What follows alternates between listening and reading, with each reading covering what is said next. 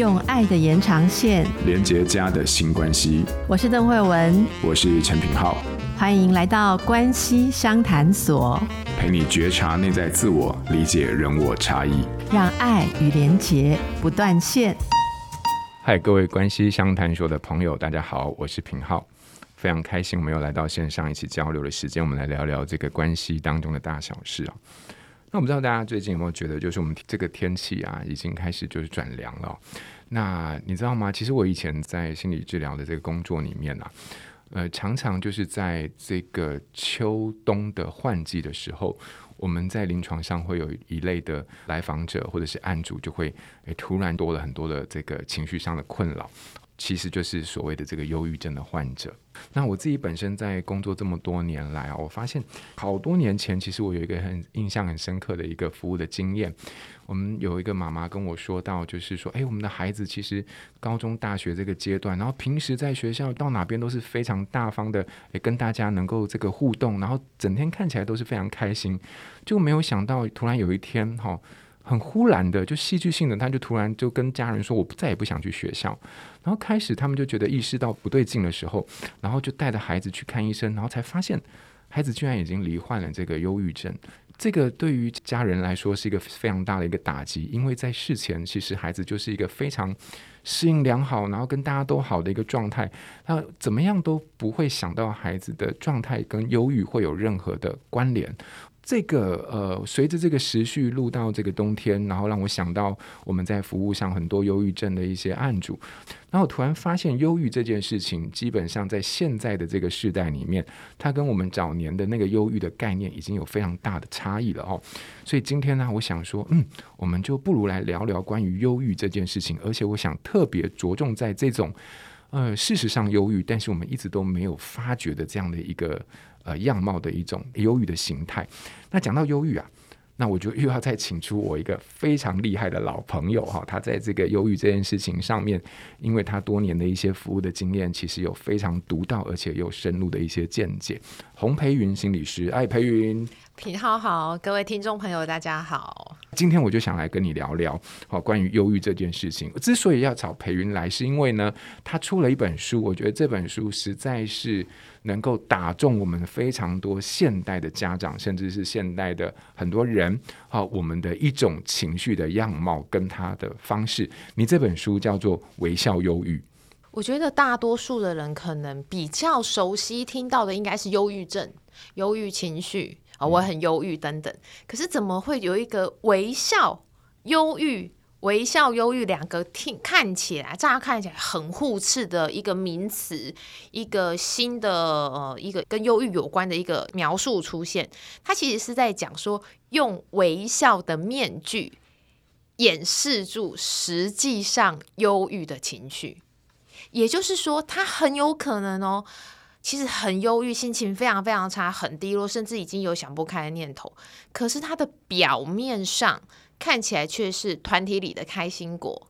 看起来过得很棒、很优秀，感觉就是很多人很喜欢说的五个字。但我觉得世界上根本没有这样的人，叫做人生胜利组啊。OK，好，我不知道大家有没有看过一部电影，叫做呃，它是国片，叫《阳光普照》。好好，里面的那一个哥哥。当然，我们今天不是要聊电影哈，可是简单来说，就是这个角色哥哥这个角色就是品学兼优啊，对不起弟弟就是比较匪类嘛，哈，就常常闯祸啊，哈，就是很优秀，然后是那个呃爸爸妈妈心中就是一个很棒的儿子。可是当然哦，如果你有看电影的话，就是他后来就是选择结束生命了。他就有提到说，我好像我就只能是像阳光一样普照大地。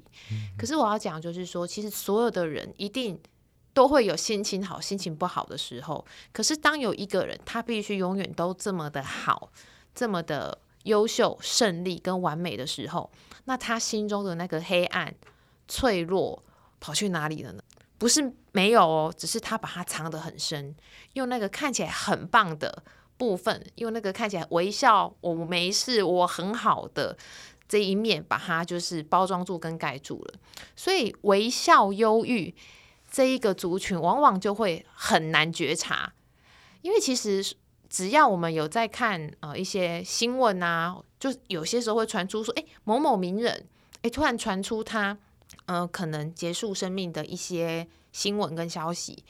那大家往回推，就会想说，哎，不对啊，上礼拜才跟他吃饭，他还说，呃，之后要去干嘛干嘛，感觉很开心啊，感觉就是很呃呃意气风发，感觉很棒啊。又或者会说，哎，他什么都有，哎，又有钱，哦，又有车，然后又有很棒的伴侣，又有什么？可是我常常很想跟大家分享，就是每个人自己的生命，哦，可能都会有各自不同的难关。只是外界的人，甚至很亲近身边的人不知道而已。那怎么样的人很容易有微笑忧郁？好，比如说他是一个好自我要求很高的人。好，比如说像我就是一个，我我不是啊，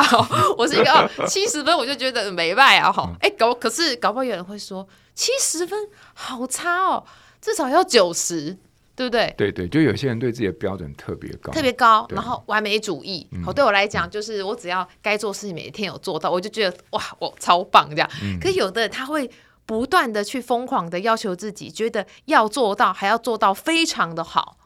那我就觉得说，这样人不是就是很容易很累吗？因为他一定会用放大镜去检视自己可能没有做好的，或是做到超级好的部分。可是他，因为他又要维持那个很棒的人设，成功的人设，好，然后他就是一个很好的形象，所以他也不会轻易的去跟身边人说：“诶，我好累哦，我不想干了。”但有些时候讲讲也是一种舒压嘛，也不是真的不想干。可是对于一些自我要求很高或者是完美主义的人，他就会觉得：“哦，我连这样的话我都不能讲，因为那个就会破坏掉他一种比较是完美或者是有能力的形象嘛。”对，所以我觉得每一个人。都有他自己的一个呃，他自己的挑战跟不容易的地方，嗯嗯嗯，所以，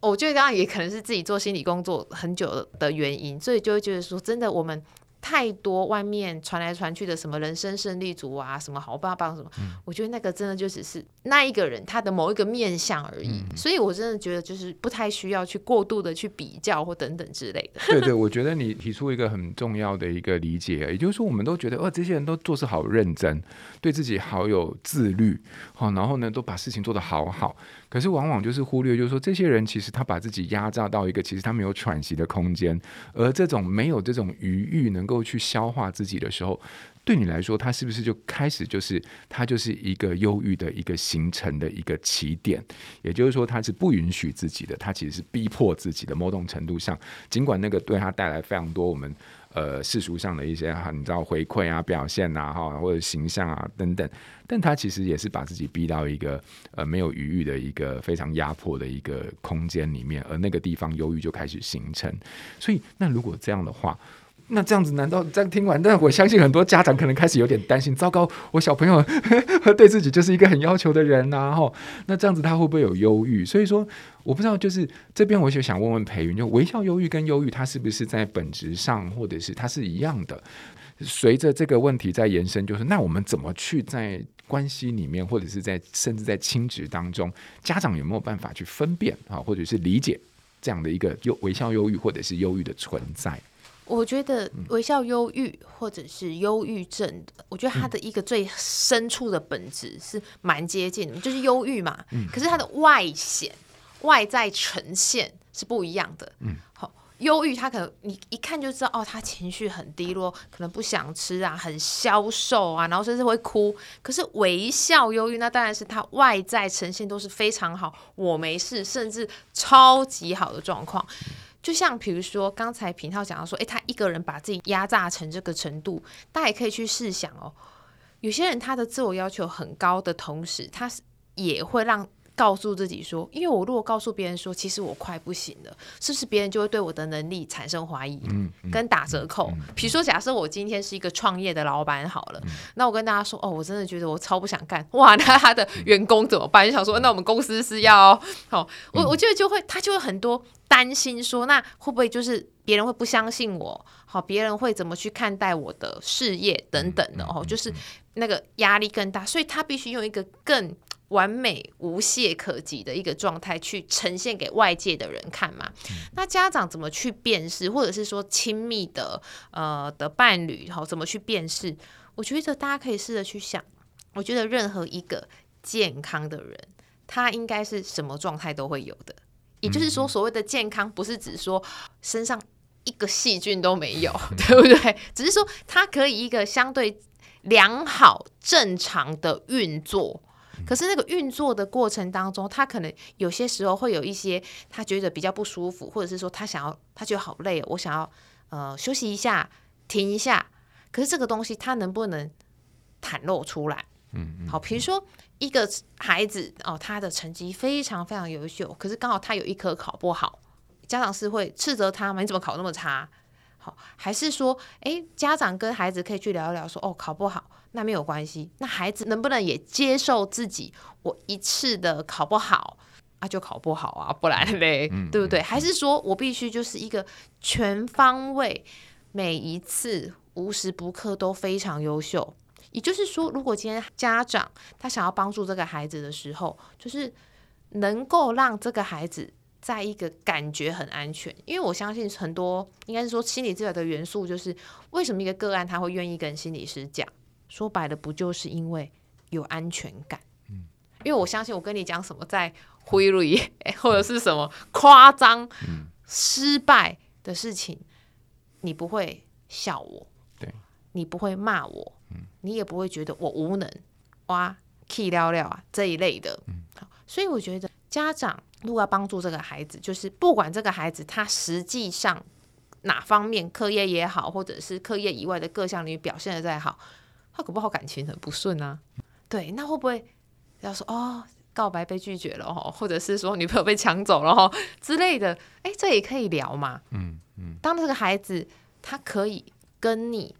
我知道。不容易啦，因为我觉得品浩自己身为家长更了解，啊不容易，就是说又是家长的角色，可是你有些时候又要跟孩子又是一个朋友的角色。我相信这个为难品浩的故事应该更多 哈，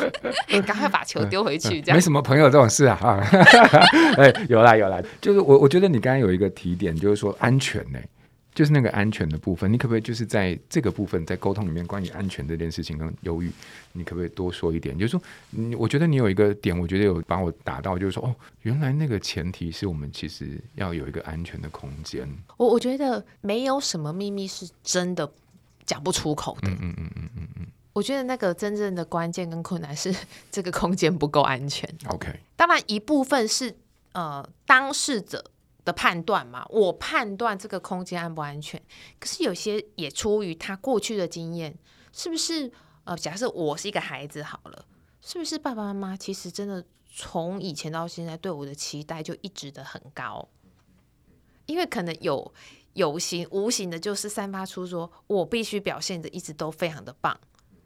那孩子就会觉得说啊，我没有办法跟爸爸妈妈讲，其实我受挫的这个经验，就是我想哭。好，我想要求饶，我可不可以停？我不要做这件事情，可不可以？好，又或者是爸爸妈妈平常就表现出我对我自己要求也很高啊。那这个孩子会不会觉得说，哎，那那我会不会是我们家最失败的那个角色？所以我觉得安全是一个很好的指标，但怎么去让这个安全呃做得更好，安全感更提升，就是我也能够去面对我自己。做的没有这么好的部分，而且可以分享给自己的孩子。我我觉得很多时候，孩子自己当然有他的判断，可是如果今天可以，他可以看到爸爸妈妈也呈现出这一个示范，叫做我这次如果没有做好，那我下次可以把它做好。又或者，就算我下次没有做好，那就是我生命经验的一个部分。哎，品浩这一个提问让我想到，之前我看到一个，嗯，也是名人朋友，那时候好像是一个。国际的体育赛事吧，那应该是台湾的选手，好像是我真有点忘记那个细节，就是可能没有得名或者什么的。然后那时候网络上一片的的回响跟回应，就是下一次赢回来就好，这样这样。哇！我看我那个朋友他讲一个不一样的一个方向的话，我觉得我特别的有感。他就说：为什么一定下一次就一定要赢回来呢？那这样不就代表那位选手他又背负着一个很沉重的压力？哦，原来我这次才真的很糟，我还在这一次的一个呃呃不顺利当中，大家已经给我一个新的一包袱，叫做四年后赢回来，好这一类的，就是说，我觉得好像大家对于那个成功的要求跟期待，还有那个渴望是这么的高，可不可以曾经有的光环，我们就很开心的去肯定自己嘛。那这一次没有做到也 OK 啊。那未来可不可以是一个开放的？也就是说，如果他这一次失败，但是我们可能说的是辛苦了，我们有看到你做的很好了，我们就继续努力，会比下一次赢回来这个更单一的一个期待来的，我觉得会比较舒缓，或者是给更大的一个支撑或支持的空间。类似像这样子哈哦，你刚刚讲这个安全的时候，我突然觉得从你的例子里面，我想到，所以那个东西其实有时候也是回到我们自己作为家长的觉察。哎，也就是说有啊，我就叫他讲啊，我就说你为什么这样？你要讲啊，你讲啊。哦，可是那个语气，我们其实没有意识到，我们其实在还在自己的焦灼跟压力，或者是在我们自己的一种。呃，对于成功的期待失望的时候，其实你是没有办法真正给出一个安全的空间的。那那个时候要跟孩子沟通，其实是很难度的。所以那个安全其实不是只有在这个时空里面我们不被打扰，那个安全里面也包含了，其实我愿意给出一个其实不带着批判的。一种可能，我们在这样的一个关系或前提下面，试着去以一个好奇的姿态了解一下这过程当中发生的事情。好，所以这个东西是一个安全很重要的一种心理的一种那个空间里面的一种很抽象的一个氛围，但是必须透过我们的觉察才有可能的。好，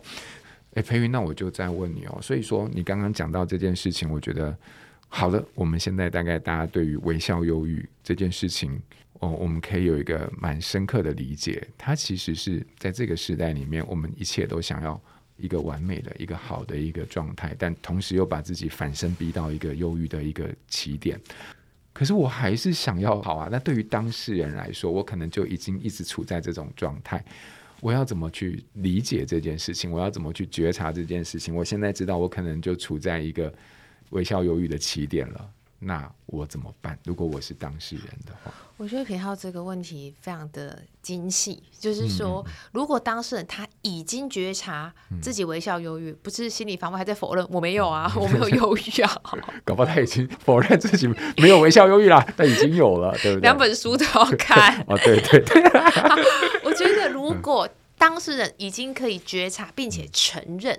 嗯，好，我觉得能够承认自己有微笑忧郁的状况就是好。那接下来我什么东西我可以停下来，或我不要做，减轻自己的压力嘛？嗯哼，就是我已经没有油了，嗯、你还要我加速往前冲？嗯嗯。好，如果自己已经觉察并承认有这个问题的时候，假设今天如果是孩子的话，那我会不会能够就是说，哎，好，也许某某科目我真的表现的比较不好。那没关系，我我至少这一科我不强求嘛，那我我别科好好的表现嘛。又或者，如果真的需要暂时离开学校，他真的已经可能没有办法在这个环境继续待下去，因为搞不好还有一些同才相处的问题，嗯，好，或者是什么霸凌啊等等，不知道很多很多。因为我觉得每个人都有好多好多的问题，那他能不能够去做到，就是说，诶，那我暂时。离开这个环境，我暂时休息一个月、两个月，好，也许去办一个休学嘛，等等之类的。但是我觉得，包含职场的人也是一样。我觉得很多人他都会觉得说，我不能够停啊，好像自己的人生不能有一段休息的时间。但是我觉得自己都活到这把年纪哦，其实我我之所以会有这个那么深的感触，就是说，因为我听了太多的年轻的朋友都会说。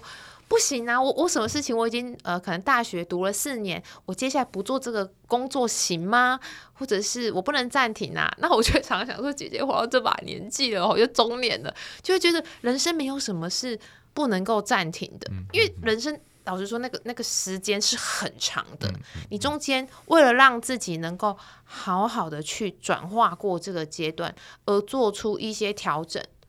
我觉得其实就是无可厚非啊。也就是说，其实这很重要的还是你有没有愿意留一些余裕给自己，而不是一直把自己逼迫到那个完美的形象里面。我觉得你有一个提点很好，诶，就是说我刚才在听你在说忧郁这件事情的时候，我发现你在讲的蛮多现代人的一个议题，就是说我们其实都，我觉得我们现在已经进到一个怎么讲呢？你有没有觉得我们现在有一个氛围，就是说其实我们非常强调要正向，然后要呃。要积极，然后要有韧性的，对不对？包含某个作者写的书，就是你就是一直往前跑，就心理这叫心理韧性啊，类似像这样，这个都是一个处在一个非常攻击的一个社会。什么叫攻击？就是如果用企业的角度来说，那叫做 KPI，对不对？也就是你要让自己表现到始终在一个这样的一个非常好的状态。那个背后其实是整个时代都是一个完美取向的。对，我觉得现在这个氛围好好厉害到好可怕，就是什么正能量，比如说正能量女神，正能量什么什么的。其实老实说，我自己都觉得说，我一定要对得起我自己写出来的每一本书哈。我就会说，我的负能量都发泄在现动啊。我要是生活当中遇到一些不开心的事情，就算我是一位呃心理师，我是一位专业的助人工作者啊、呃，作家等等，我觉得我也会遇到一些不开心的事情啊。那我有没有需要抒发的管道？我不需要维持什么人设。我觉得人设是这个世界上一个非常可怕的诅咒。我觉得好，你要有人设，我人设可以随时调整啊，怎么样？我并不用永远都活在这个框框里面。所以当别人都说我正能量的时候，我就会，当然我有时候开玩笑说没有啊，我的正能量都是从负能量来的啊。然后又不开心的事情，因为我也不想要让很多人去留言，就是呃滋长那一些负能量的一些内容嘛。所以我就会发发现动，就是发泄一下，然后但是也会写的很像笑话啦，对对对。但他就过了就过了，过了就过了。可是我自己会觉得我在。发出去的时候，我也觉得很舒压。嗯嗯，这个舒压的的意思就是说，我也让有追踪我的读者，好或者你说粉丝，或是家人朋友看到我遇到了什么样的事情。我并不如所有人去想着我的生活就顺风顺水，没有那种让我觉得有点呃麻烦，或者是烦恼，或者是不开心的事情。我觉得其实。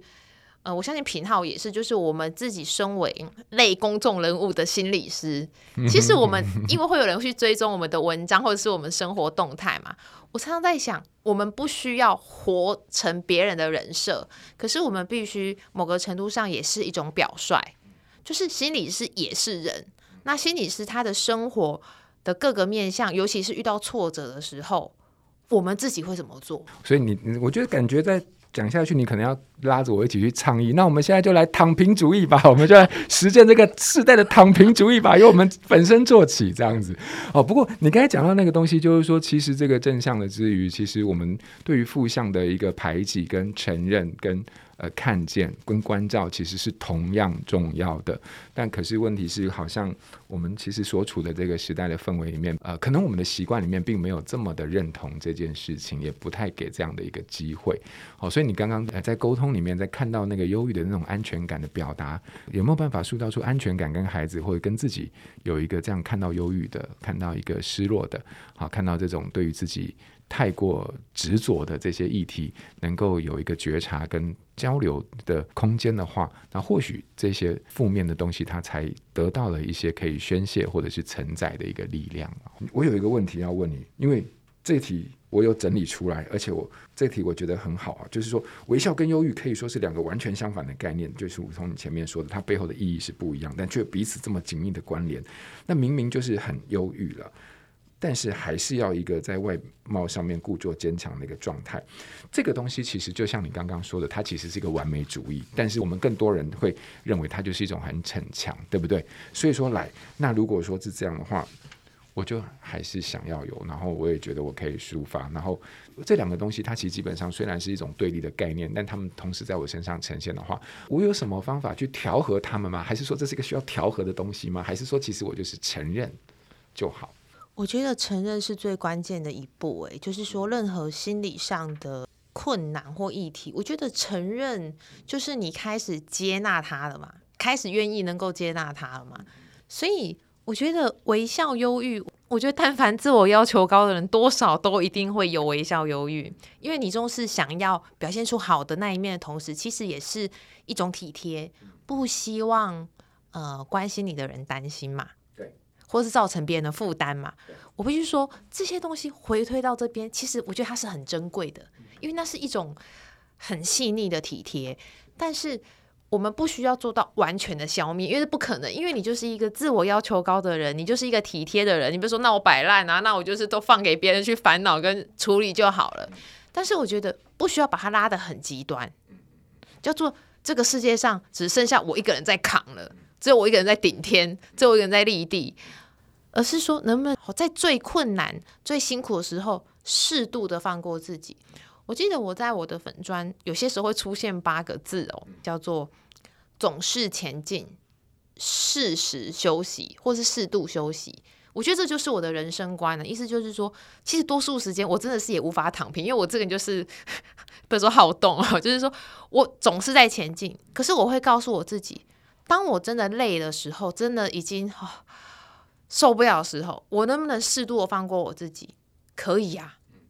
对。但是整体而言，我的人生还是往前推进的。可是我能够去觉察到跟知道我自己这段时间真的太累，真的太操了，那我。适度的，好放过自己，适时的休息。那休息之后，放过自己之后，我就会回来啦。所以说，其实，在觉察之后，还有一个很重要的一个，我觉得是一个允诺，愿意给自己一个这样的允诺，就是，哎哎哎，世界不会因为这个样子就怎么样，我人生也不会因为这样就怎么样，我们就休息吧，我们就暂时就是先休息吧。然后休息完之后，等到你觉得 OK 的时候，我们再起来，我们再往下走，反正。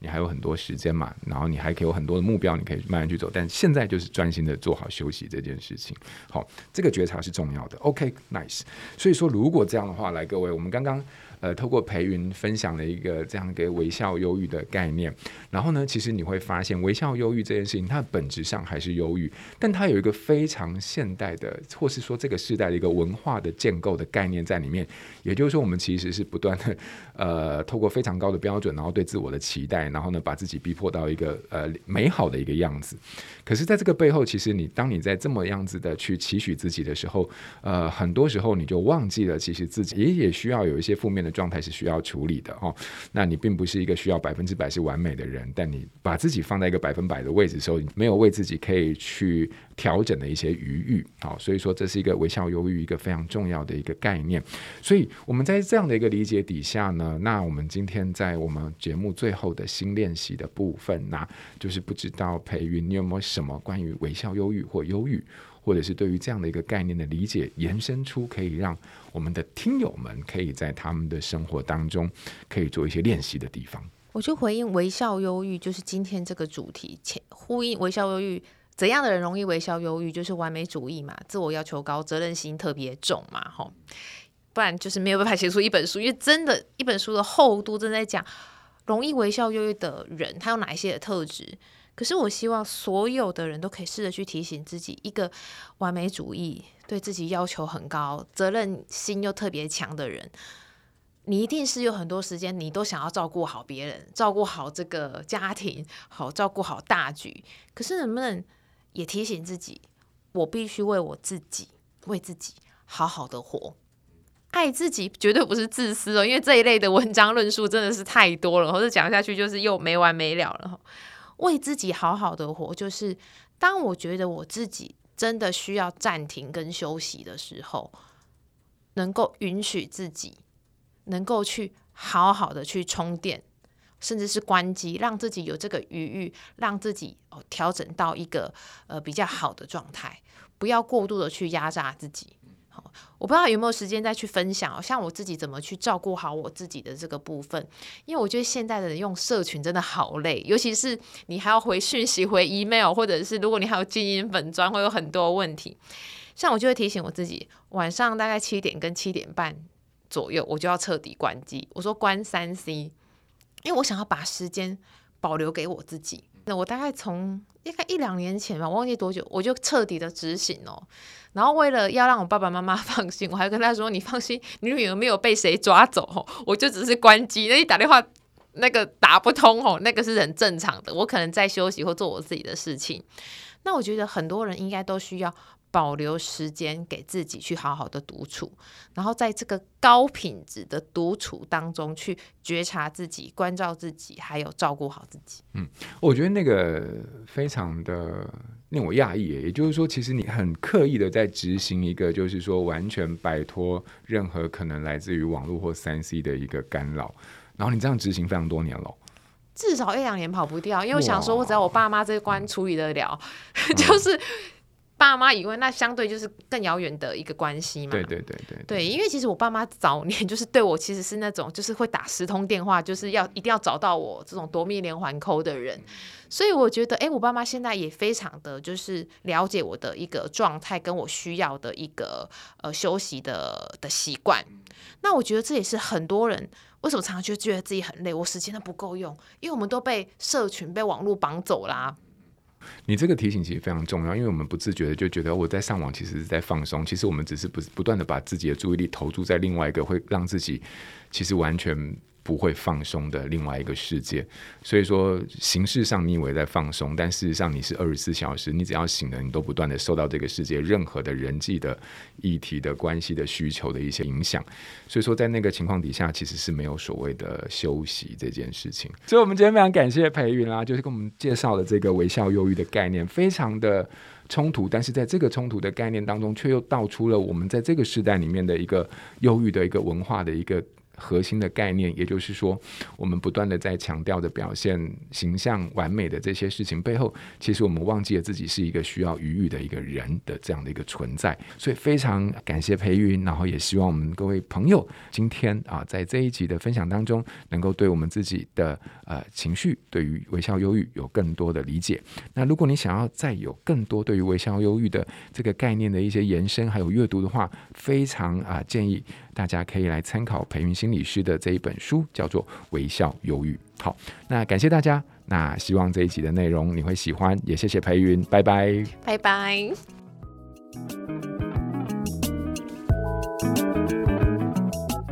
Hello，大家好，我是关系商谈所的主持人邓慧文，我是陈品浩。我的二零二二年度关键字是自觉、自由。幸福，可能还有吸尘器。我的关键字是觉察、零和游戏。祝福大家新的一年都能发大财，拥有好的人际关系。总之，祝福大家都能够更加认识自己，喜欢自己，如实的看待自己所有的面相。然后让自己在往前行进的时候，可以更有动力，觉得这是属于自己的生命。好，接下来我就要交棒给下一集十分钟书房的文贤来回答喽。